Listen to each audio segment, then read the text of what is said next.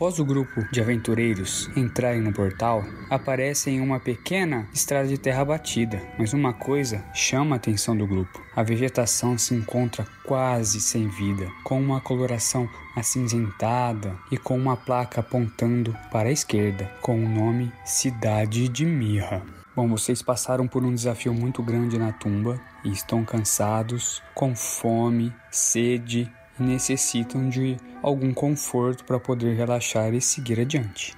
Assim que sai pelo portal, Méfares observa tudo à volta, as florestas e a mata à volta acinzentada e morrendo, como o narrador disse, e logo fica em dúvida sobre se era esse o lugar que eles tinham que reaparecer. E então diz: Ué, Viemos para o lugar errado? Uh, não me parece o lugar que deveríamos ter chegado, não é, galera?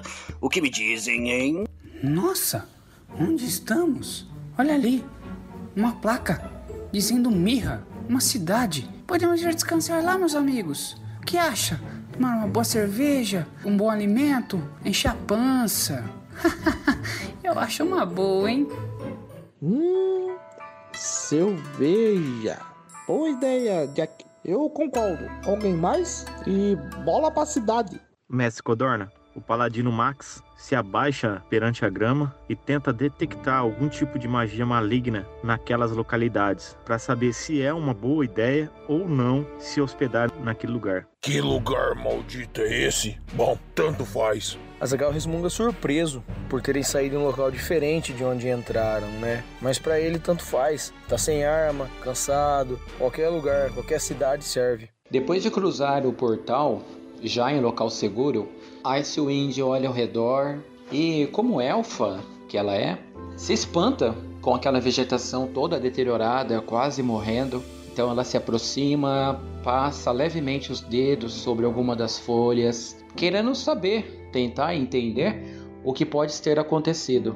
Mas logo ela se volta ao grupo e, revelando seu cansaço devido à batalha que travaram até agora há pouco, ela já esboça. Não aguento mais. Preciso descansar o quanto antes. A batalha com aquele terrível Minotauro foi demais para mim. Se pudermos então ir por aqui e descansar durante essa noite, agradeceria muito. E quem sabe lá poderemos encontrar algo melhor pra gente. Percebendo então que Jack começa a falar alguma coisa sobre a placa que acaba de avistar, o Tiflin guerreiro presta atenção e em seguida dispara ao Halfline. Veja esta grama morrendo.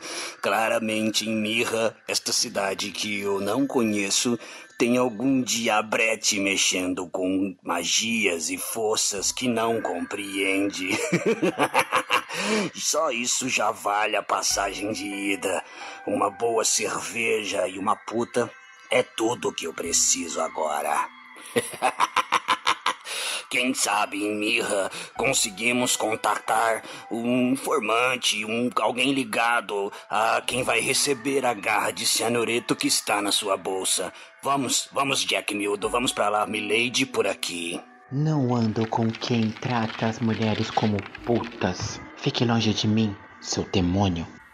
Max, você usa detectar o mal e você não sente maldade, mas você sente algo muito estranho vindo da cidade. Uma sensação de, de que pessoas precisam de vocês, porque essa vegetação ela não está morta, ela só está sem a cor natural dela, entendeu? Mas você sente que algo o chama para ir à cidade. Meus companheiros, não sei bem o que está acontecendo por aqui. Não sinto mali algo maligno vindo de lá. Porém, é estranho a vegetação aqui ter morrido desta maneira. Mas aprovo a nossa ida até lá. Precisamos de um descanso.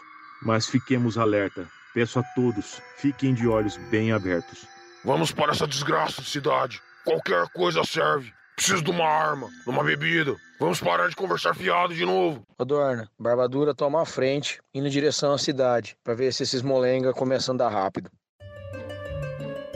Aqui é Méfares, o guerreiro Tiflin, interpretado pelo Tosati. Como sempre pergunto, é, será que você é mesmo aquilo que todos dizem ser? Eu sou Icewind, a elfa maga do gelo, vivenciada pelo Zig. Estou aqui para ajudar vocês. Sou Azagal, dos Barbadura, interpretado pelo Eido. Sangue e morte são os que encontram quando ficam em meu caminho. Eu sou o paladino humano Maximilian Braveheart, interpretado pelo Titizão. Quando sombra e morte pairam sobre todos, a luz da justiça brilhará mais uma vez. Meu nome é Joanne Zylor, interpretada pela Debs. É, eu luto como uma mulher, mas essa mulher vai te vencer. Oi, oi, minha gente! O meu nome é Glisalden, eu sou uma fada e eu vim pra explodir os números desse podcast. Não que a minha controladora Maria tenha essa autoestima. Olá, eu sou Aharis Owenhai, humano mago dos relâmpagos. Estou pronto para honrar o legado da minha família. Eu sou o Jack, o Ralph Ladino, interpretado pelo Codorna. E também sou o mestre deste episódio. Bem-vindos à Torre das Charadas. Após o grupo conversar um pouco, Mênfares, Jack, Max e por último Barbadura, eles decidem rumar à cidade e percebem que Icewind permanece em silêncio, talvez com dúvidas porque está naquele lugar, mas o grupo decide ir para a cidade. Durante o caminho, o grupo se depara com uma cena bem triste e chocante. Uma pequena menina, loirinha, mas toda suja, bem magra, chorando, e nas suas mãos uma boneca de pano que está toda surrada e um pouco rasgada. Ela olha para o grupo e pede ajuda. Por favor, senhores, por favor. O meu papai está doente. Eu não sei mais o que fazer. Eu preciso da ajuda de qualquer pessoa. Me ajudem. Mêfares observa a menina atentamente, de cima e embaixo, observando seu, suas roupas maltrapilhas e seu brinquedo chechelento. Ele então chega perto da menina, desconfiado, rodeando ela devagarzinho, vendo que ela tá chorando, dá uma fungada, uma cheirada nela. E então diz: É. Tudo bem, menina? Papai está doente, não é? Hum. Entendo.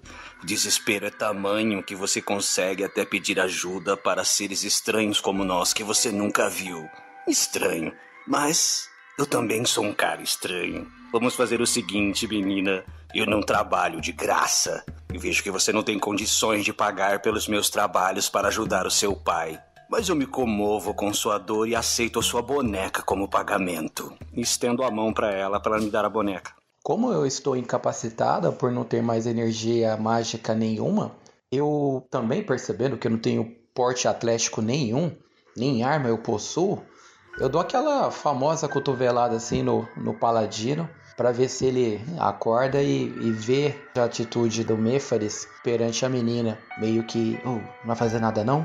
Mestre Codorna, Azagal não, não se manifesta em relação a os outros pensam. Ele sim acha bem estranho, né, como o Mênfares falou, uma criança pedindo ajuda a qualquer um, mas para ele tanto faz se o pai morrer ou viver. Que os outros decidirem, ele vai seguir, desde que cheguemos logo na cidade. Agora, que ele fica desconfiado dessa voz de menininha aí que você fez, que parece o capeta, cara, ele fica assim. Vai se fuder, Adrian. Eu não sei fazer voz de menina, né, mano?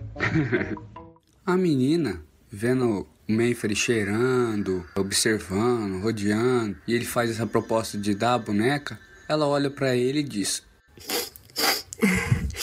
Se o senhor ajudar meu pai, eu te dou minha boneca. E estende a boneca pro Mênfores. Ai, chifrudo! Ai, ai! Agora que você fez a proposta da boneca, ela te deu? Vamos ter que topar essa missão aí. Nós não precisávamos fazer isso. Era só levar a menina pra cidade que alguém cuidava. Ai, arrumamos pra cabeça agora. Ai, ai, ai.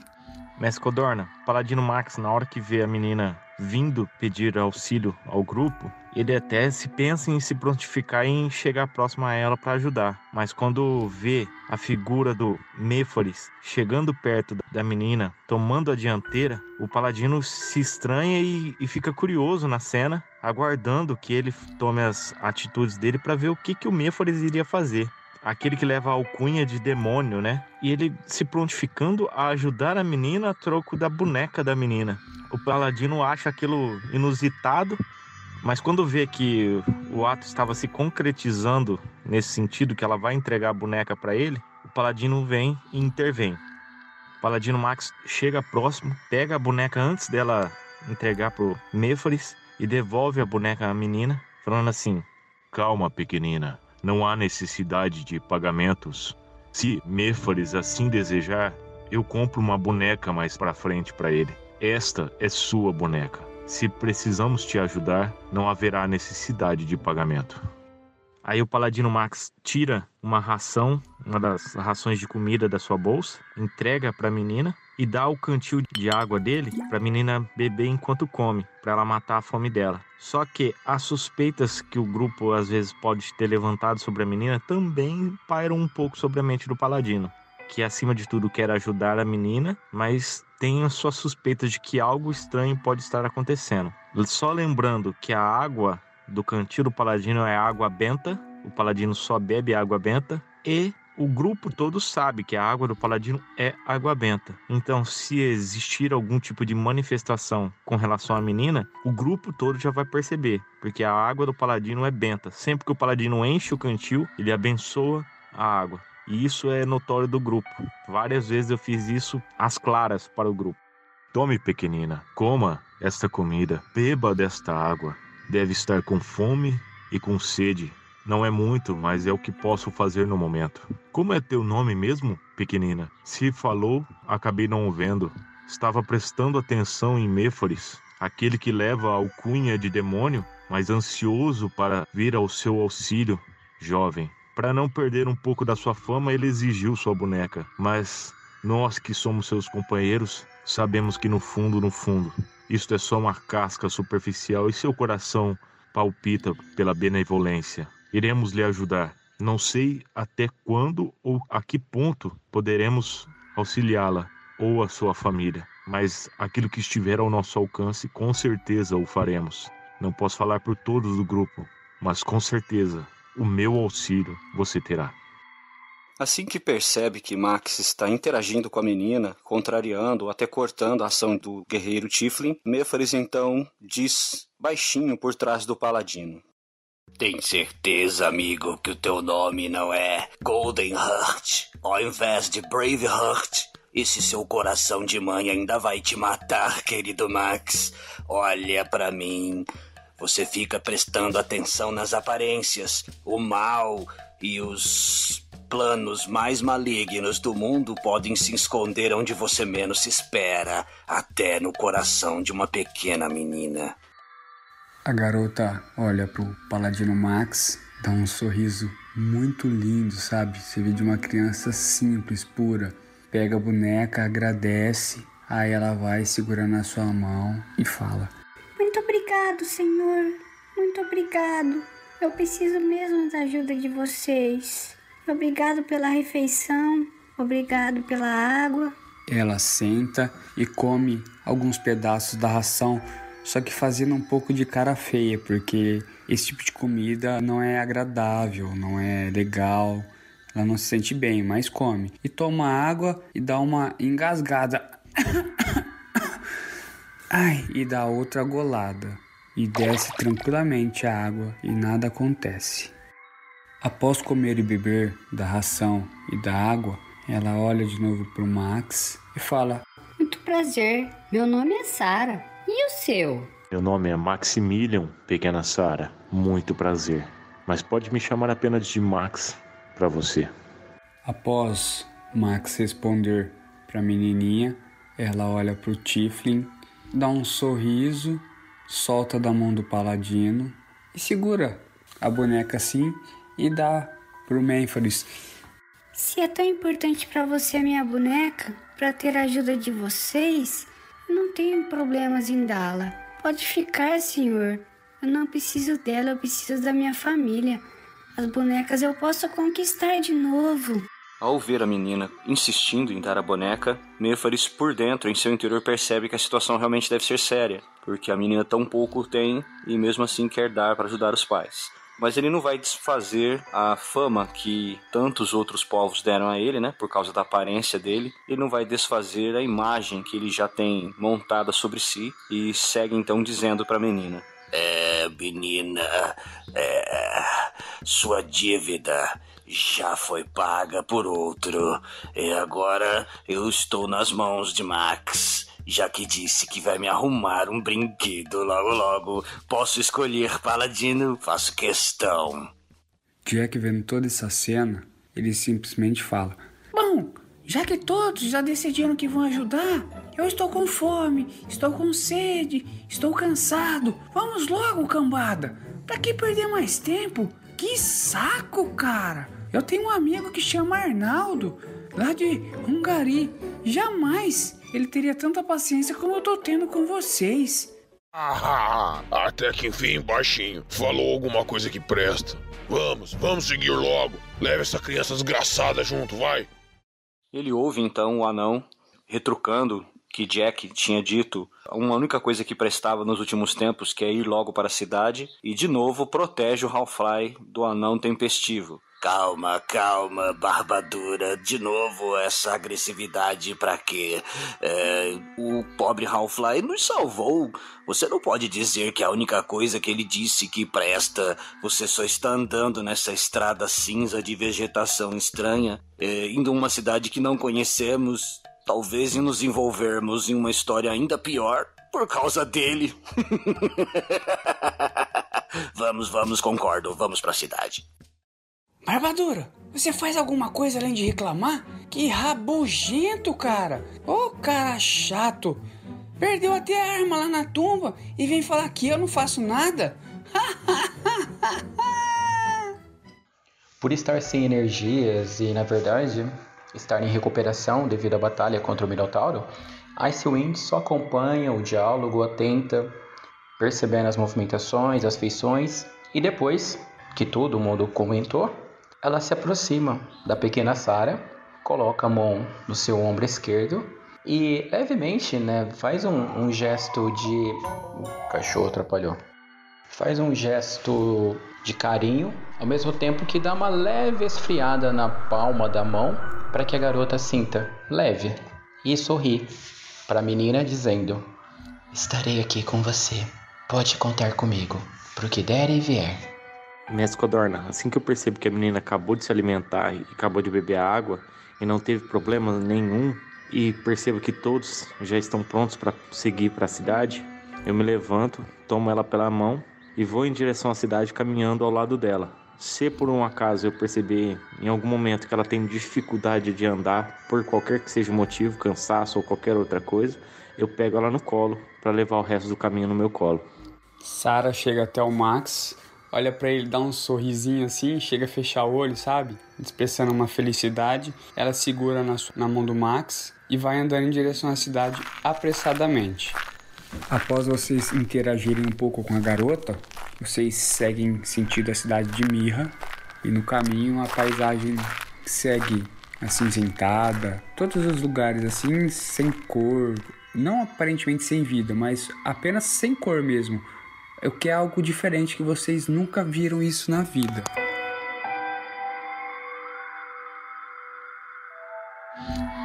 Quando vocês chegam na cidade, vocês notam que as casas também se encontram com uma vegetação sem cor. As pessoas não, tudo normais com elas. Mas rolem aí um teste de percepção.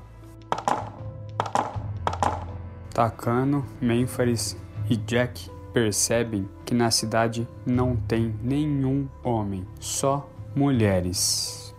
Assim que chega na cidade, Mêfaris olha à volta, olha as casas, as vegetações urbanas também, todas pálidas, sem cor. Logo percebe que a população, praticamente toda que ele está vendo andando pelas ruas, cabisbaixo, entristecidos, são mulheres. Ele logo percebe isso e já dispara para os companheiros. Amigos. O decorador desta cidade não tem muita criatividade, digamos, não é? Plantas, casas, tudo tem a mesma cor. O que está acontecendo aqui, hein? Hum, já posso deduzir pelo menos uma coisa. Agora eu sei porque a pequena Sara pediu ajuda para o pai, não é Max. É, deixa eu vem cá, deixa eu fazer uma massagem no seu ombro que eu acho que você vai precisar. Digo, talvez o velhinho não esteja dando conta. O colibri não está conseguindo colher o néctar de tantas flores, por isso atraíram mais homens para cá. vai preparando, Bilal Santo, Max, vai preparando. E o Paladino Max percebe, através da brincadeira do Méforis, que a cidade não tem homens, porque quando ele pensa na figura paterna da criança, ele começa a olhar na cidade e percebe que não tem homens por ali e já acha aquilo estranho e espera achar alguém, algum homem, pelo menos na taverna. A pequena Sara, quando adentra com vocês a cidade, ela com as duas mãos segurando na mão do Max, dá dois tranquinhos puxando a mão assim e fala: Caro Max, eu vou até minha casa chamar minha mamãe. Ela vai contar toda a história para vocês. Por favor, esperem na taverna da tia Anastácia. Ela vai explicar também para vocês o que está acontecendo aqui na nossa cidade, tá bom? Sara então solta das mãos de Max e corre em direção à casa dela. Muito rápido e ela vira à esquerda e vocês não conseguem mais vê-la. É, vocês dão uma olhada em volta da cidade e à esquerda de vocês vocês veem uma placa com o nome da taverna, o Ivo do Gato. E soa muito engraçado, mas esse é o nome, Uivo do Gato. Max, seu fanático de uma figa, na tumba quis roubar do Minotauro. Aqui era para ajudar a garotinha a encontrar os pais. Agora, já escutou ela? É a cidade inteira que tá com problema. Grande merda. Ainda bem que a taverna tá aqui do lado. Barbadura se encaminha em direção à taverna para poder tomar alguma coisa e desestressar um pouco. Mesmo indo para a taverna, ele continua indo reclamando, né? Sem perder o costume, né? Colocam uma maldita criança na beira da estrada, perto da cidade, justamente para atrair idiotas que nem o Max pra cá. Ouvindo que Sara e também Barbadura direcionam a equipe para a taverna, Mefaris diz a todos, principalmente a Takano: é, companheiros, Barbadura tem razão, assim como Sara disse, vamos até o uivo do gato. Miau! Imagino que seja algo desse tipo, não é? Vamos conhecer, vamos conhecer essa dona Anastácia. Tomara que ela tenha bebidas fortes, não é, monge? Vejo que você está com os joelhos tremendo já. A, pro, é, a propósito, Barbadura, deixe o furto de Max na cripta do Minotauro entre nós. Esse tipo de conversinha fica feio entre os cavaleiros. A gente sabe que ele não presta, que ele é um ladrão safado, mas as outras pessoas não precisam saber, não é? Como Icewind está cansada devido ao embate com o Minotauro, ela verbaliza com o grupo para poder descansar antes de iniciar uma nova aventura. E principalmente numa situação como essa, né, de um pedido de ajuda de uma criança que até então não conhecia. Enfim, o Icewind fica meio ressabiada com tudo isso porque ela sabe também que não vai poder corresponder porque ela está sem energia, ela está sem forças. Pensando que seja ainda o período da tarde, ela vai acompanhar o grupo, mas sempre do lado, né, como eu disse na ação anterior, ela tá do lado da menininha, da Sara, e tentando ficar também próxima ao Max, a quem ela vai pedir auxílio se for necessário por alguma razão. Então, após algumas conversas na cidade, o grupo se direciona à taverna Uivo do Gato Lá dentro tem uma senhora, que é a dona da taverna, que se chama Anastácia, como já havia falado. E a taverna é assim, um lugar simplório, poucas pessoas. Como você já viu anotado, lá dentro também só tem mulheres, a maioria senhoras, e todas têm um semblante muito triste, como se a vida fosse uma obrigação. Boa tarde, nobres senhores. Bem-vindo à minha taverna. Espero que minha comida e minha bebida os agrade. Espero que se sintam bem aqui, nesta cidade abandonada por todos. Por favor, aquela mesa ali, acredito que caiba todos vocês. Já vou anotar o pedido de vocês. A primeira rodada é por conta da casa. Ao ouvir Anastácia dizer isso aos integrantes do grupo, Mefares faz um risinho safado, olha para eles e diz: E a segunda rodada é por minha conta, como eu havia prometido na cripta, copos duplos para todos. Após ter falado que logo voltaria para servir, ela percebe que tinha uma elfa e ela logo se desculpa. Nossa, minha senhorita, mil perdões, eu não tinha notado você aqui. Por favor, é, peça o que quiser, fique à vontade. Vão querer quartos também? Muito grata pela sua hospitalidade e pela sua generosidade, mestre Nastácia.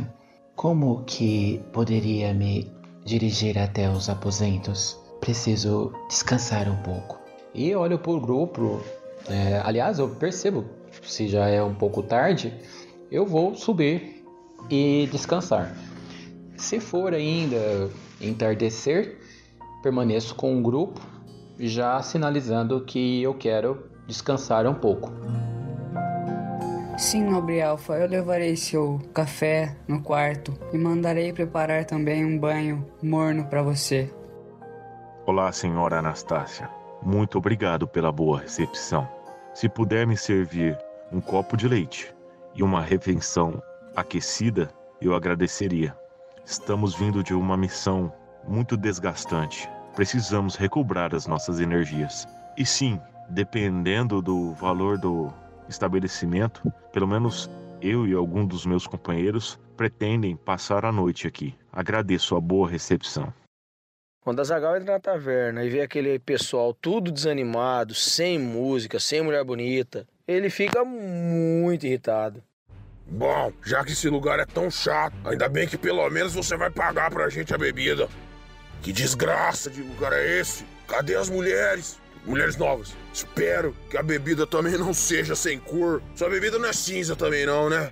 A não ser as pessoas, tudo, alimentos, bebida, mobília, tudo sem coloração, mas de ótima aparência e cheirosa, pronta para comer sem nada que vá lhes fazer mal.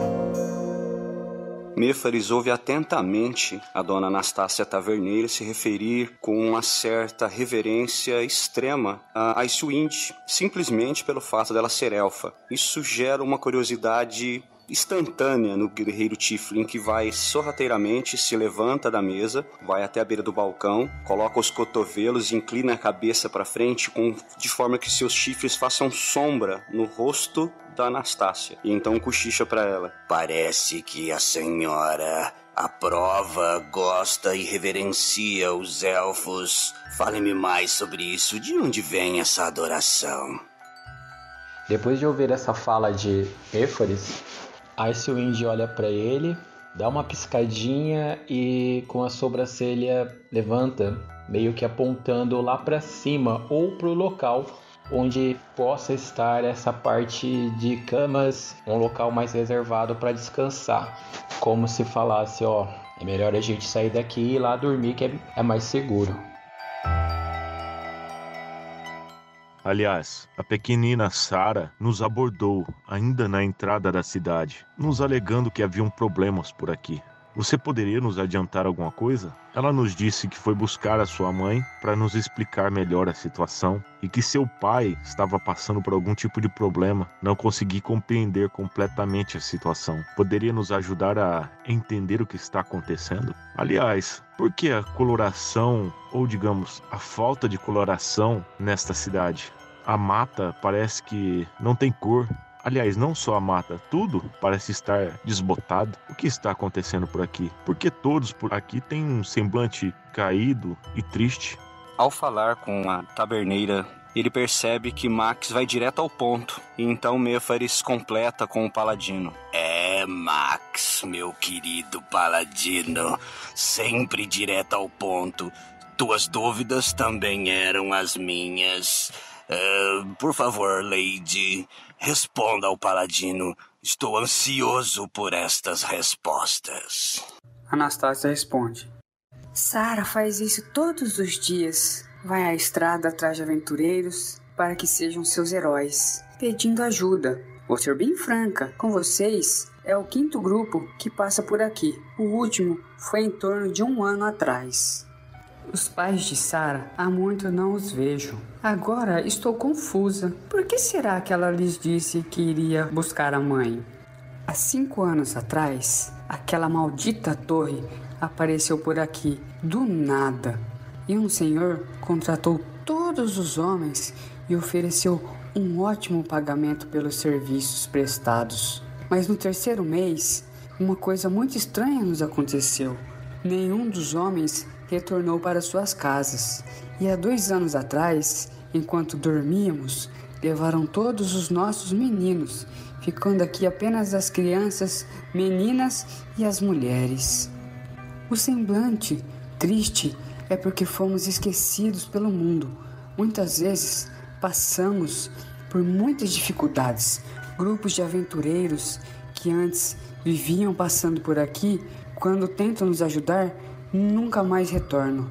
E os que não nos ajudam, muitas vezes acabam nos estuprando e vão embora, e isso está amaldiçoando a nossa cidade. Neste momento, Anastácia limpa uma pequena lágrima de seus olhos.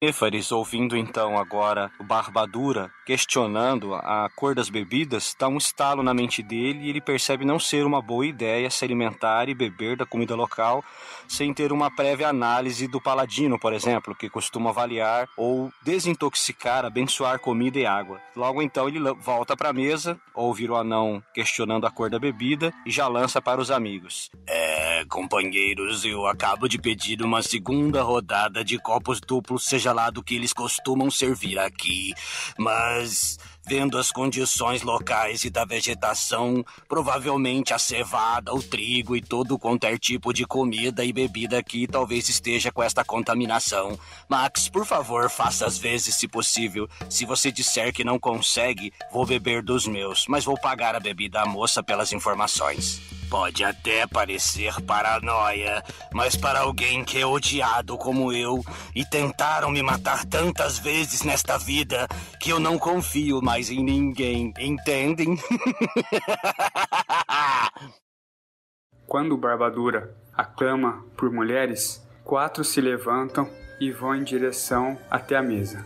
Três mulheres que aparentam entre 23 e 30 anos e uma que não aparenta ter mais do que 14, e todas com semblante muito triste. A mais nova se dirige à barbadora e vos diz: Boa noite, senhor anão. Me chamo Kali. Estamos aqui para satisfazer vocês com nossos corpos. Só não nos machuque. Essa é Sônia, essa é Regina e essa é Mara. E a taverneira Anastácia responde a Mênfares. Caro Tiflin, é.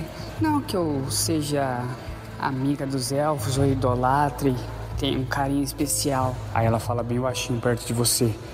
Mas o dono da torre é um elfo. Então, eu não sei se ela é alguma namorada, se ela é alguma funcionária, o que ela é dele. Então, esse é o meu receio.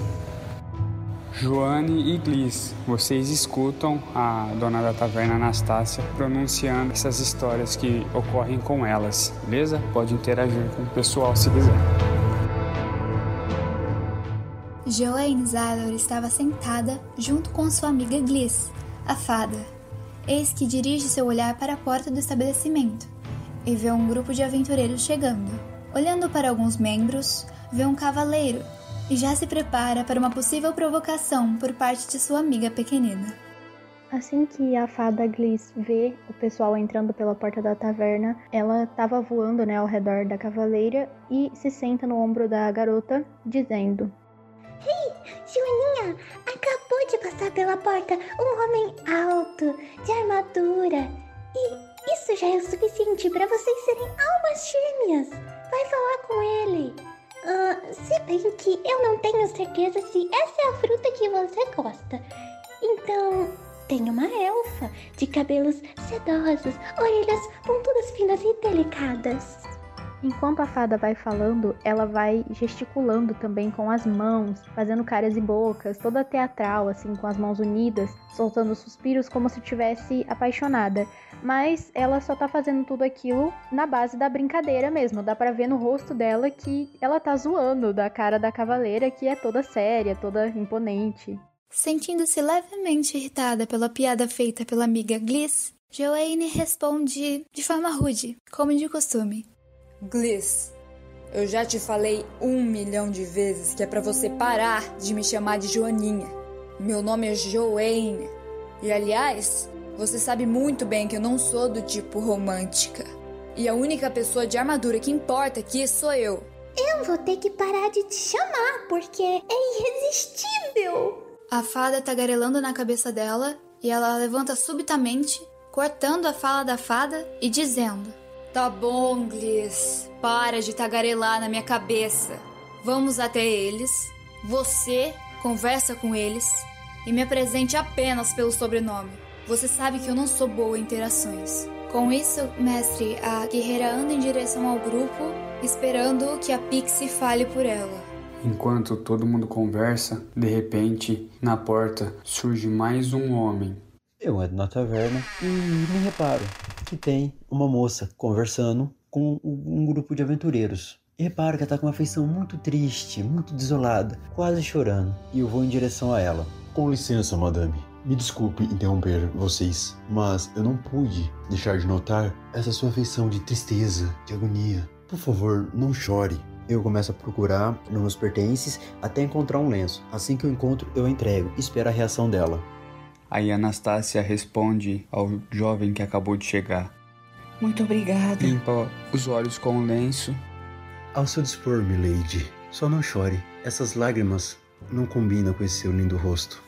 Ao ver as garotas se aproximando de Barbadura, eu que estou na mesa ali conversando sobre a rodada que eu deixei paga de copos duplos, percebo a, a mais jovem, a Kali, de 14 anos. Dou uma olhada pro paladino assim, dou uns dois, três passos, chego perto dele, coloco uma mão no ombro, abaixo quase que em 90 graus, assim, colocando o queixo bem no cabelo dele e digo para ele: Olha, Max, Barbadura é um cara severo, nervoso, violento. Olha como ele trata o pobre Jack miúdo, nosso grande amigo ladino. Não acho boa ideia deixar esta menina aos cuidados de um anão tão bronco como Barbadura. Concorda, amigo? Vamos fazer o seguinte: na estrada vindo pra cá, você disse a Sara que me daria um brinquedo e eu concordei com isso desde que eu escolhesse o brinquedo. Pois bem, estou escolhendo, caro amigo. A minha boneca para esta noite é Kali. Você vai pagar os serviços por ela? Fica a seu critério, grande amigo paladino das boas ações. Você prefere que Kali passe a noite com o demônio ou passe a noite com barbadura? diga, diga, diga rápido, estou esperando. Homens, quanto mais eu convivo com eles, mais enojada eu fico. Diante de tudo isso que Icewind presenciou, ela volta-se para Anastácia, sugere um quarto, talvez ali o melhorzinho que ela possa oferecer, deixa uma moeda como forma de pagamento e se levanta da mesa, sem comer nada, pedindo que seja providenciado um café ou alguma coisa assim, baseado em frutas e, de preferência, se tiver alguma coisa, comida élfica. O mestre Codorna, quando o fala essas palavras pro paladino, o paladino sobe um tom na voz e se exalta. Já basta, Méforis. Nunca prometi a ti nada além de uma outra boneca de pano. Não ouse me colocar em seus joguetes. Não brinque com a minha integridade. Não permitirei isso. Se desejas outra boneca, assim eu o farei. É apenas isso. Essa garota não se assemelha a um brinquedo que eu possa comprar para você. Nenhuma dessas mulheres está fazendo isto por vontade, pelo que eu posso perceber. Todas estão compelidas de alguma maneira. Não estou a favor disto. Minha jovem, cale seu nome, certo? Quanto cobras pelos teus serviços? Estou disposto a pagar para que você não se sinta obrigado a fazer nada, que possa ir para sua casa e repousar.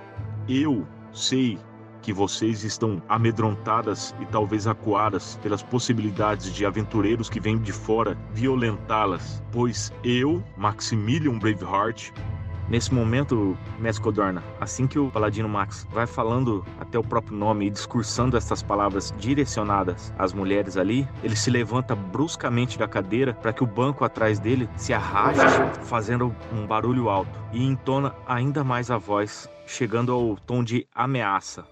E nesta noite não permitirei que nenhuma destas jovens seja violentada. Estou disposto a dar a minha vida para que esta palavra se cumpra. Nesse momento, Mestre Codorna, o paladino dá um murro na mesa e encara todos os homens do estabelecimento. O Méfores, o Barbadura, inclusive os novos, que incluem o, o rapaz que está dando o lenço para Anastácia Taberneira e aquilo que ele julga ser um cavaleiro, mais afastado. Ele encara seriamente, como se estivesse disposto a entrar em batalha se alguém discordasse dessas palavras dele. Em seguida, Mestre Codorna, levando em consideração que seria uma magia de círculo baixo, então ele provavelmente ainda teria energia para fazer, ele vai tentar abençoar os alimentos, para que ainda assim que a Anastácia tenha garantido que o alimento é de boa procedência, ele sempre faz isso, para qualquer coisa que ele vai alimentar. E ele já abençoa os alimentos de toda a mesa. Senhor da Justiça, abençoa estes alimentos, que estes possam nos trazer força e vigor e nos restaurar as energias. Obrigado pela refeição. Eu conjuro bênção purificadora. Então o paladino Max volta a se sentar e, se ninguém o interromper, ele vai começar a comer em silêncio e visivelmente estressado. Bonitas palavras, senhor. Mas você não acha que foi um pouco violento para um guerreiro santo, guerreiro de Deus? Você acha que você não se exaltou só um pouco? Me desculpe minha petulância. Quando o Max levanta da cadeira, arrasta ela para trás e ergue a voz, ele não deixa barato. Ele faz a mesma coisa. Ele já estava com uma menina, com uma mulher sentada no colo dele já. Ele já joga a mulher pro chão, joga a cadeira para trás e levanta também apontando o dedo pro Max. Não vou pegar uma dessas vadias desgraçadas, porque já vi mulheres mais animadas em funerais dos maridos quando eu mato eles.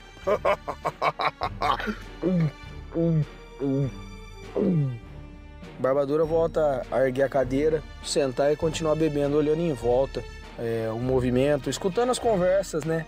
Que eles estão dizendo a respeito do, da torre, dos homens que foram levados por ela, é, tá atento a tudo que está sendo comentado lá, já sabendo que o defensor dos fracos e oprimidos, o paladino fanático, vai ajudar essas pessoas.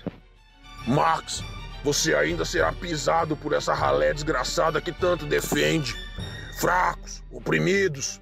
Nós temos que passar por cima deles. O mundo é dos fortes. Max, seu cagão de uma figa.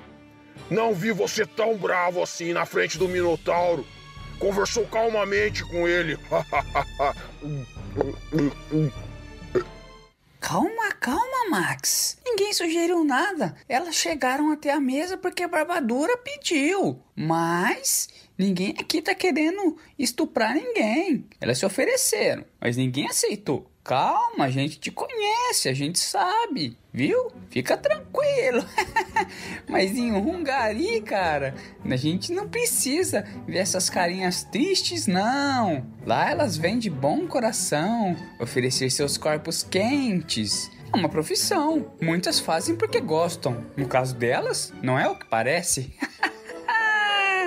o baixinho aqui tem uma certa como posso me dizer, razão nas palavras dele. Mas, antes mesmo de terminar a frase, eu me olho e me deparo com a Sprite. Nisso, eu já começo a procurar coisas dentro da minha bolsa. Nisso, eu tiro um livro, um potinho de tinta e uma pena. Já começo a olhar com ela com os olhos brilhando e começo a fazer anotações. A fada Gliss continua sentada no ombro da Joanne, esperando estar próxima o suficiente para começar a voar e cumprimentar o grupo desconhecido. Oi, oi galera! O meu nome é Gliss e estávamos passando pela cidade quando percebemos que é um local bastante problemático. Uh, seria muito útil se nós tomássemos forças, eu, Zyler e o grupo de vocês. Porém, antes de se dirigir aos quartos, a Icewind, tentando ver uma coisa mais interessante, procura no local e se depara com aquele ser cintilante pequenino que a faz lembrar dos tempos em que ela e a família dela vivia junto à natureza, animais exóticos, animais mitológicos até, na cultura élfica. Então, Icewind volta-se com um olhar até mesmo abismada por encontrar uma pequena fada nesse recanto e fala com ela. Que honra minha encontrar nesse local uma doce e bela pixel. Icewind estende a mão esquerda para que ela pouse ali e continua. Seja bem-vinda. É muito bom ter ares da infância aqui por perto.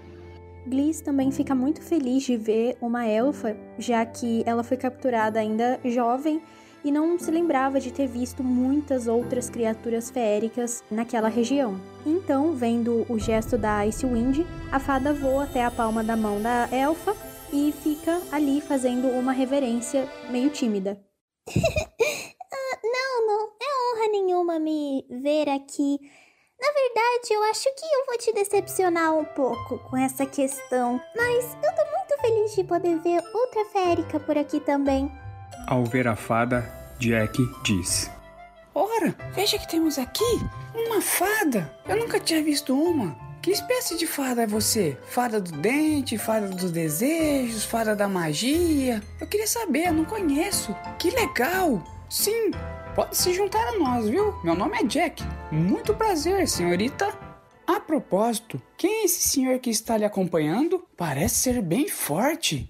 Será de grande valia esse caso entremos em combate, porque no nosso antigo aí, nosso outro combate há um dia atrás, nossa, foi sinistro. Que minotauro era aquele, hein? Fala aí, meus amigos.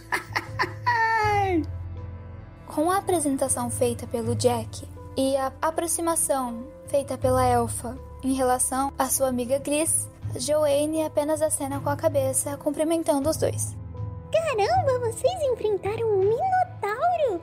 Mas cadê a bolsona de couro, o berrante de chifre?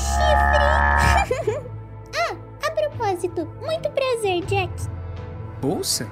Berrante, Glis? Aquela besta era imortal. Escapamos por pura sorte.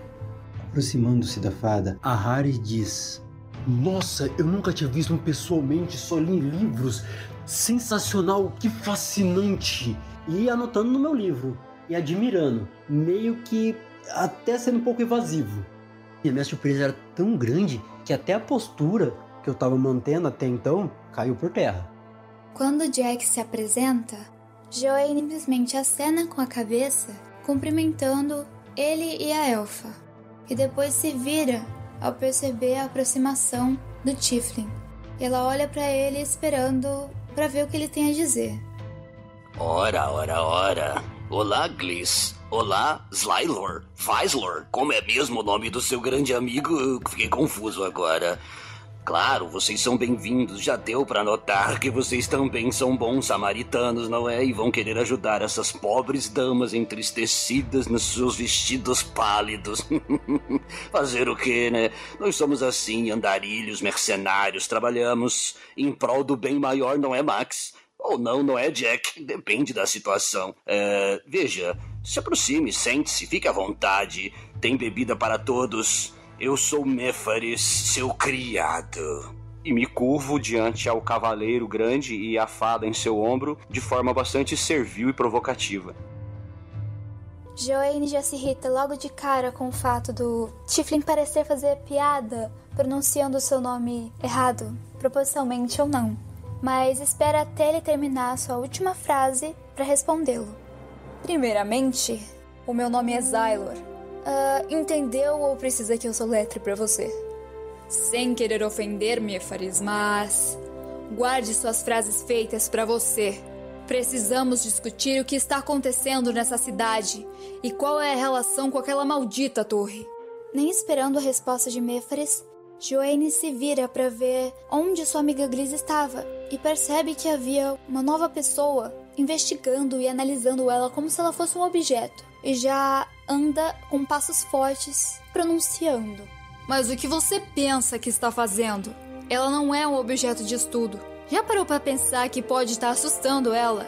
Venha, Gliss, venha comigo.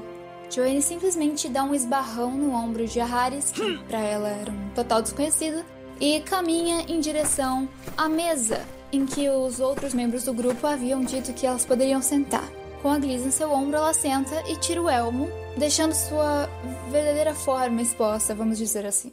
Assim que a Haris, assim que eu percebo que ela sai de perto, que eu tava sendo um pouco muito evasivo, eu volto à compostura, volto ao normal e me apresento. É, me desculpe pela indelicadeza. Eu meio que perco a cabeça sobre algo que eu pouco sei. Ah, é o propósito. A Haris Onhai. A seu dispor.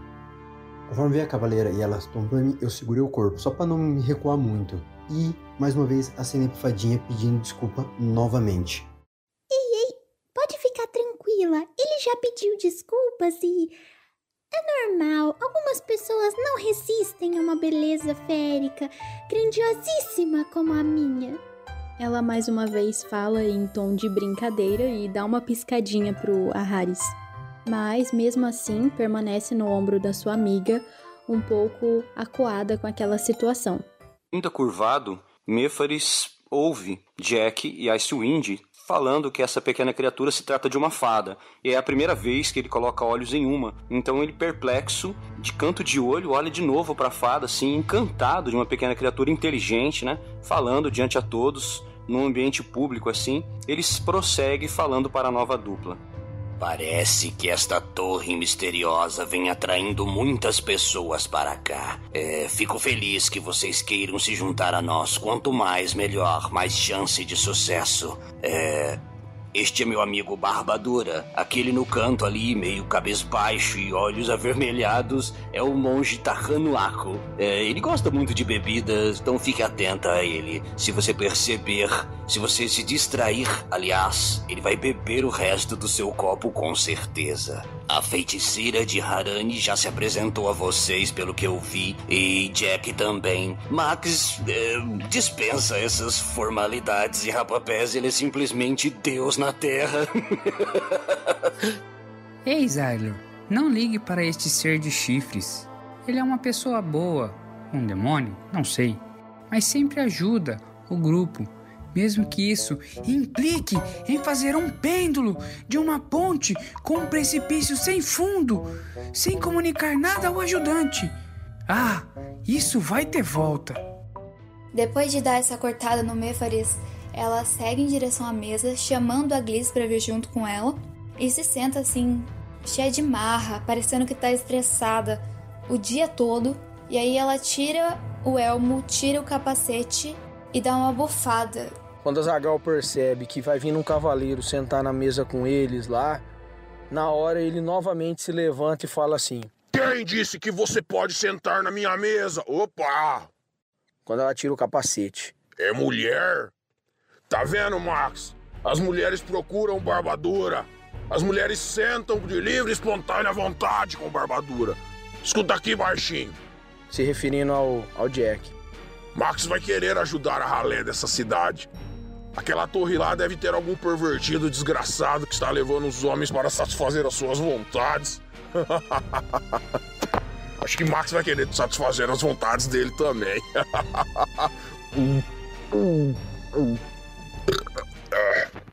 A fadinha estava bem tranquila em cima da mão da Ice Wind, até perceber esse fascínio exagerado do homem que havia entrado na taverna, do Memphis e também um pouco do Jack. Ela parece ter se lembrado de alguma coisa que não foi muito boa de se recordar. Então ela alça voo e senta novamente perto da cavaleira, que é uma pessoa que ela confia, ela tá sentada no ombro dela, novamente. Vamos parar com essa putaria que o negócio aqui não é circo não, tá minha gente? Só por desencargo de consciência, eu sou uma pixie e o tipo de magia que eu utilizo é explosão! E sim, eu sei que esse tipo de magia não é muito convencional, vocês deveriam estar esperando uma fadinha das flores, do orvalho, dos animais, mas eu deixo essa boiolagem pra Tinkerbell. Que bom que vocês nos aceitaram no grupo de vocês. Mas só deixando claro, meu caro amigo corninho, eu não me importo. Eu dou zero fodas pra esse lugar. Eu só quero sair daqui viva, entende? Minhas asas primeiro. Não que eu não tenha pena dessas pobres meninas desprotegidas. Coitadinhas. Não me bate, Zylor. Quando a Joanne, que já estava completamente irritada, escuta o que o Barbadura diz em relação às mulheres se aproximarem de si por conta própria, ela, sem pensar, pega uma faca que está próxima a si e enfia com toda a força na madeira da mesa com a intenção de assustá-lo.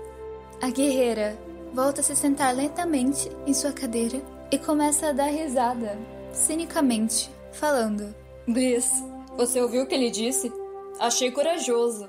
Aliás, você acha que uma guerreira como eu ia querer ter alguma coisa com um bêbado babão que nem você? Você tá contando uma piada? É, tá tentando me fazer dar risada? Pega leve com ele, Joaninha. O cara deve ter ficado hipnotizado numa espada que é maior que ele, né?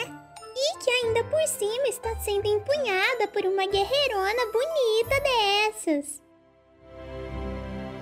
Depois, já concluindo minha ação, Icewind se dirige então aos quartos, porém não deixa de reparar a atitude dessa figura que se aproximou ao grupo oferecendo carinho e um lenço a Anastácia.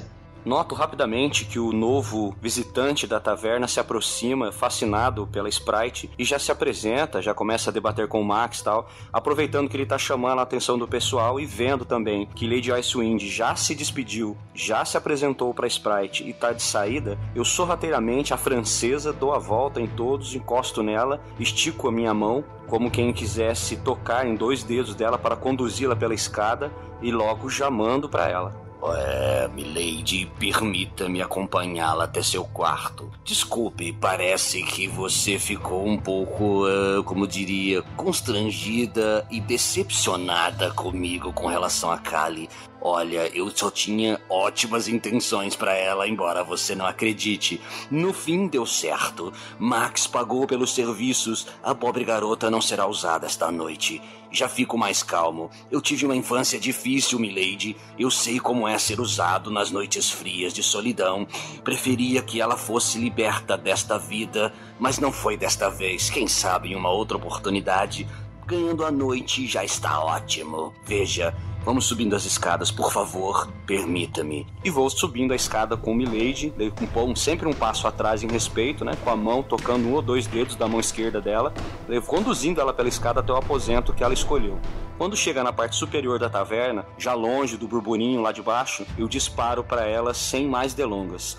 É, Milady, você deve ter reparado como a taverneira ficou é, impressionada com sua presença. Isso também me atraiu certa curiosidade e, com meu jeitinho, consegui arrancar dela a seguinte informação: parece que aquele que comanda a torre é o mesmo homem que atraiu todos os outros homens daqui para trabalhar em serviços internos em sua torre. Esta criatura também é um elfo. Veja, temos dois poréns aqui. A torre parece admitir ou atrair homens, e lá um lorde elfo a comanda. Você é mulher, uma elfa. Você tem grandes vantagens sobre esta situação. Quero que saiba que pode contar comigo para tudo e espero que os seus dialetos élficos estejam na ponta da língua. Talvez a diplomacia resolva mais que a brutalidade desta vez. Boa noite, milady, bom repouso. Como o Mephares não é uma figura de ameaça para Icewind, até porque recentemente travaram juntos uma batalha lado a lado, a Dama Élfica concede a graça a Mephares de acompanhá-la até os quartos. Fique frio, Mephares. Esses dilemas mundanos entre homens, mulheres, machos e fêmeas pouco importam para mim a minha vida, o meu propósito para existir está muito além desses dilemas mundanos. Sendo acompanhada por Méphares, Icewind sobe o lance de escadas até chegar no quarto que a ela é destinado. Na frente do quarto, ainda sem abrir a porta, ouve atentamente os conselhos, as reflexões que Méfares faz a ela e começa a pensar o porquê que um elfo teria colocado essa torre, quais suas intenções. E por fim, agradece a Méfares pela gentileza e por se colocar à disposição. Agradecida estou por conversar comigo, por trazer isso a mim. Ainda não sei o que está acontecendo, mas pode ter certeza, até mesmo por ser um irmão da nossa raça, se ele estiver fazendo algo de ruim com essas mulheres, e ela já vai mudando o tom, porque aqueles que acompanharam na batalha percebem que a elfa ela sai de um estado de calmaria, de um estado mais pacífico e quando ela começa a evocar os seus poderes, ela praticamente se transforma. Vai do gelo ao fogo. Como ela está sem energia, sem mana, ela só diminui a temperatura ambiente um pouquinho, né? E fica um pouco exaltada com a possibilidade, diga-se de passagem, não de terem mulheres ali sendo maltratadas, porque como ela falou, ela está pouco se lixando para esses dilemas. Mas o fato de ter um elfo agindo dessa forma, parece que isso que tocou no coração da Ice Wind. Ao perceber a mudança de temperamento de Lady de Harani, Mefaris teme. Ele conhece o poder dessa entidade antiga élfica. Ele já viu ela em ação muitas vezes. Dá um passo atrás, em total respeito, olhando para baixo, e então diz a ela: Sim, milady, eu conheço o seu poder e temo que este elfo vai se arrepender de enfrentá-la. Mas é justamente disso que trato. Talvez seja melhor não enfrentá-lo com violência. Talvez a diplomacia seja melhor aplicada neste caso. Vamos ver. Vamos ver se conseguimos uma audiência com ele na torre. Milady, bom descanso. Vou voltar para os outros e partilhar com eles esta minha informação. É, até mais. Você tem razão, Méfares. Precisamos ficar mais tranquilos. E ela começa a voltar ao seu estado normal, padrão, tranquilizando-se e continua. Obrigada por ter me acompanhado. Com certeza seu nobre gesto será recompensado. E ela vira-se, fecha a porta, tranca e vai dormir. Ah, achei que ia ter mó treta. Foi só um sermãozinho de leve. Mas Voltando ao assunto da cidade, vocês não estavam esperando uma menina? Tipo, falaram pra garçonete que tava esperando uma tal de Sara. Ela foi buscar a mãe aonde? uh, não que eu esteja ouvindo a conversa de vocês também. Longe de mim, são meus problemas, meus, meus poderes telecinéticos de fada. Ela fala a última parte sobre os poderes telecinéticos dela numa forma de brincar com a cara daqueles que estavam surpresos por ela ser uma fada, que disseram nunca ter visto uma pessoalmente.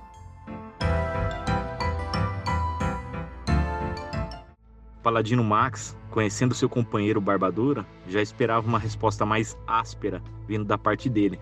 Então ele não se assusta e nem se move da sua posição. Quando ele percebe que o Barbadura vai ter a atitude de não fazer nada contra as mulheres, ele volta sua atenção para os demais e quando todos parecem respeitar as mulheres do ambiente, não exatamente o paladino, mas as mulheres, ele se senta e começa a comer em silêncio. Quando ele percebe que outros se aproximaram, começaram a conversar, a debater sobre o assunto, enquanto todos estão distraídos sobre o assunto, sem prestar muita atenção nele, ele se levanta mais sorrateiramente, vai até a taberneira e conversa com ela.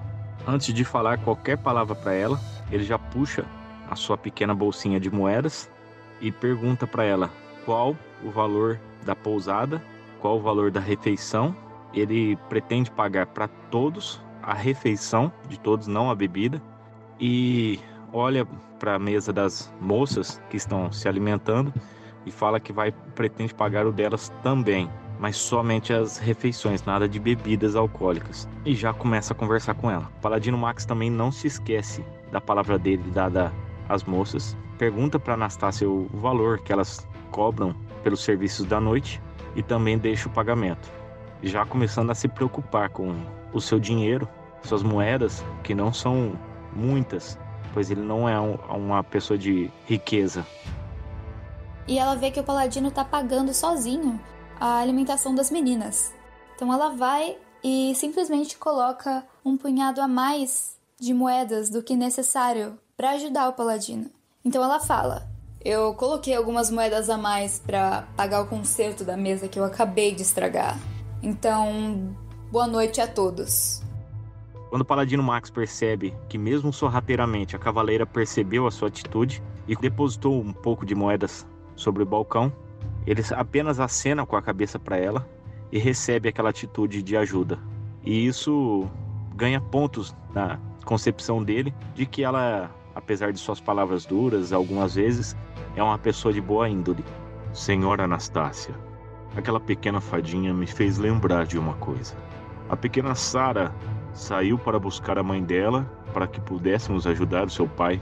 Porém, você mencionou que ela não tem pais, nem mesmo a própria mãe? E cadê ela que não voltou? Onde esta pequena mora? O que será que está acontecendo? Eu esperava que a mãe dela viesse até o nosso encontro para conversar conosco, mas até agora nada. Será que você pode me ajudar com este dilema? E para que você saiba, desde já, pretendo sim ajudar ao povo desta cidade, ao menos tentar descobrir o que está acontecendo. Creio que nossa vinda até esta cidade não foi um mero acaso. Creio que o meu Deus, o Deus da justiça, está querendo equilibrar a balança por aqui. Ainda não sei o motivo ao certo do que estamos fazendo aqui, mas logo descobriremos. Confesso a ti que este não era o nosso destino original. Anastácia responde sobre Sara ao paladino Max. Os pais de Sara, o pai foi trabalhar na torre com os demais. A mãe dela, após uma semana sem notícias do marido, foi à torre e nunca mais voltou. Agora, onde ela passa as noites, ninguém sabe. Ela simplesmente se esconde ou não sei, ninguém a acha. Agora com a taverna só para vocês, façam um teste de percepção. Alguns mais atentos, como Barbadura, Gliss e Aharis, notam uma pequena fresta de madeira no chão da taverna sobreerguida e notam uma raiz passando por debaixo da taverna que provocou essa pequena fresta. Os três que passaram no teste de percepção vão fazer um teste de conhecimento arcano e história. Gliss passou e deduziu que essa raiz faz parte de uma árvore muito antiga, que ela absorve a vida de coisas inanimadas. O nome desta árvore é Parasitos. Hum, o que será que é isso? Ao perceber o pedaço de madeira arqueado, a fada começa a voar em direção a ele, notando ali a raiz crescendo. Então ela começa a fazer uma análise e buscar nos seus conhecimentos. Como eu passei no teste de conhecimento arcano, é, eu obtive essas informações que o mestre Codorna passou e a fada então volta a sentar no ombro da cavaleira, contando para todos aquilo que ela sabe. A parada é o seguinte: tem uma árvore que chama parasitos e ela suga vida do que não tem vida. É basicamente isso. Possivelmente, essa árvore está crescendo na região e deixando tudo com esse aspecto sem cor. Uh, aliás, ouso dizer até que ela pode estar sendo protegida dentro da torre que todos falam. Já que todos os homens desapareceram na época em que a torre surgiu, eles foram contratados para fazer um trabalho, mas qual seria o trabalho? Talvez é serem jardineiros dessa árvore. É uma árvore anciã, que significa que deve ser grande, né? Depois de dar boa noite a todas as pessoas, ela vai em direção a um quarto que seja livre, junto com a Gliss, e se acomoda lá para descansar. Gliss passou para o grupo todo o conhecimento que ela tinha acerca daquela árvore e também algumas de suas deduções uh, na esperança de que houvesse um debate ali ou algo assim, mas ela começa a ficar com sono e resolve se retirar. Oh, acho que eu vou ficando por aqui, galera. Foi legal conversar com vocês e até amanhã. A fada, que já estava repousando sobre o ombro da cavaleira, aproveita a oportunidade e segue com a amiga para um dos aposentos. A Harry diz: Nossa, mais uma vez, me desculpe. Adorei o seu senso de humor. Excelente. Vou fazer as anotações aqui. Muito obrigado. E nisso, as duas passando, eu encarando as duas. Mas na que passou por mim, eu já deixei quieto. E me voltei à fresta, que eu me reparei. Eu comecei a analisar, pensar, ficar um cara pensativo. E vou até a fresta dar uma leve analisada nessa raiz, que tô achando muito estranha. Eu procuro dentro da minha bolsa para ver se acho alguma coisa para poder analisar melhor essa raiz. Acho tipo uma, uma espátula e dou uma leve furada para ver se a raiz como é que ela tá, se ela tá saindo, para analisar. Tô achando muito estranha essa raiz pro nome que ela passou. A Harris, você perfura a raiz com sua espátula e não tem nada demais, é uma raiz normal. Depois de deixar Lady Harani em seus aposentos, Mefaris volta, volta devagar, pensativo no que ela disse, né? Preocupado com a reação que ela possa tomar diante ao elfo pelas crueldades que ele vem fazendo a este vilarejo, privando ele dos homens, da força, né, do trabalho deles, aqui deixando as mulheres em perigo constante, né, de invasores e tudo mais. Quando ele chega na escada, ele vê Zylor e Gliss subindo escada acima, né? Aí ele faz um arzinho de riso assim, né? Lembra das provocações que teve que ouvir lá embaixo, de ambas, né? Passa é, educadamente do lado delas, com a mão esquerda sobre o peito assim, e já dispara. É, Enel, entre aspas, está sem saco para ficar lá embaixo? Aposto que sim, não é? Boa noite, cavaleira. Vejo que o seu manto não carrega simbologias de heráldica de nenhuma ordem. Por que será, não é? Mundo cruel, não é, moça? É, boa noite, pomba traque de glitter. Durma bem ao lado da sua parceira, seja lá o que vocês são. É, Nada contra. É, até mais. Amanhã nos vemos. Partimos cedo, rumo à Torre dos Mistérios. Se tiverem coragem de vir conosco, como eu disse lá na mesa, são bem-vindas para reforçar o plantel. Até mais. Depois disso, Nefari segue, desce até a mesa, chegando até o pessoal que está reunido ali junto com as mulheres, comendo que o paladino tá pagando a conta para elas e tudo mais tal, né? Ele fala alto ali na frente deles todos, inclusive das mulheres. Ele não esconde essa informação, embora não vá dizer de quem obteve, né? Ele abre o jogo para todo mundo da mesa. Ele fala: Olha, olha, descobri aqui mesmo que Uh, o homem que toma. A criatura, na verdade, que toma conta da torre é um elfo. Nós temos agora no grupo duas criaturas féricas: Lady Harani, eficientíssima como sempre, dona da água e do gelo, e aquela pequena bomba track glitter que anda nos ombros de Zyler. Essas duas criaturas podem pesar a balança para o nosso lado diante ao elfo se conseguimos, se conseguirmos falar com ele antes da pancadaria, viu, Barbadura? Segura a onda aí. Vamos, eu vou me retirar, já que os prazeres e alegrias da noite se foram com o pagamento do paladino. Amanhã cedo saio, bem cedo, atrás de mantimentos, suprimentos para mim, uma corda para você, Jack, que eu não esqueci, e recomendo ao Barbadura que consiga uma arma. Se a diplomacia falhar com um elfo, vamos fazer aquilo que sabemos fazer melhor.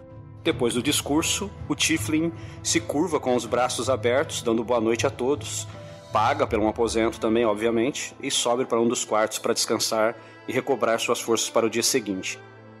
O paladino Max, depois de ouvir a taberneira Anastácia, fica muito intrigado e pergunta onde foi o último paradeiro da menina, onde ela estava residindo, seu último endereço, mas por hora ele decide ficar no estabelecimento. Paladino Max decide procurar Méforis para conversar com ele. Méforis, é Max. Preciso ter um segundo de palavra contigo. Méforis, eu quero te pedir perdão pelo meu preconceito sobre você e suas atitudes esta noite.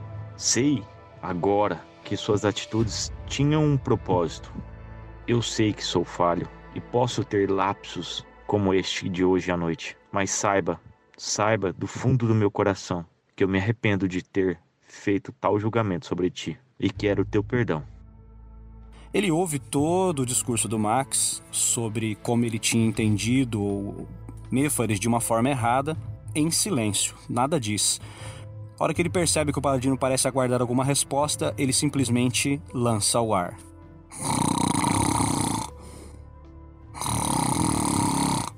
E permanece assim até que o paladino saia e até pegar no sono de verdade e o dia amanheça.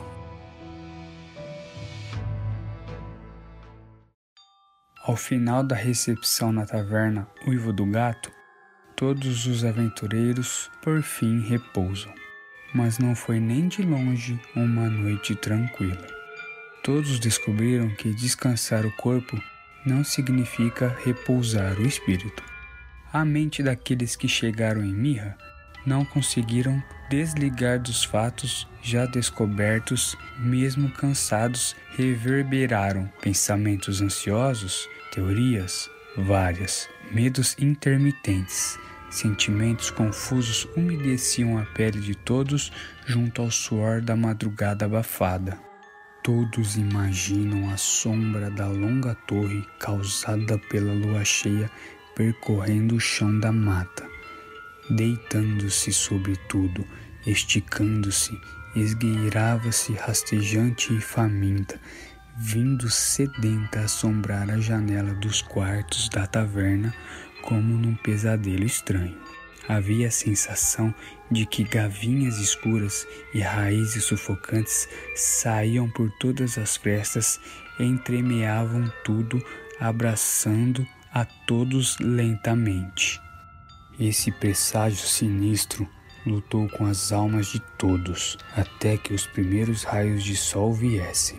Por fim, a sombra da torre recolheu-se raivosa, permitindo que os olhos apertados de todos se abrissem em agonia e dor. Ao longe de uma das reentrâncias da altiva construção que corta as nuvens, olhos antigos atrás de cabelos longos e lisos espreitam aqueles que despertam em mirra. Um sonho, uma premonição, em poucos minutos ouvem um grito feminino. Então todas a veem como o resto das coisas inanimadas, sem cor que lhe foi tirada durante a noite. É a primeira vez que isso acontece com um ser humano. Resolver esse mistério cheio de interrogações trêmulas torna-se prioridade particular ao grupo.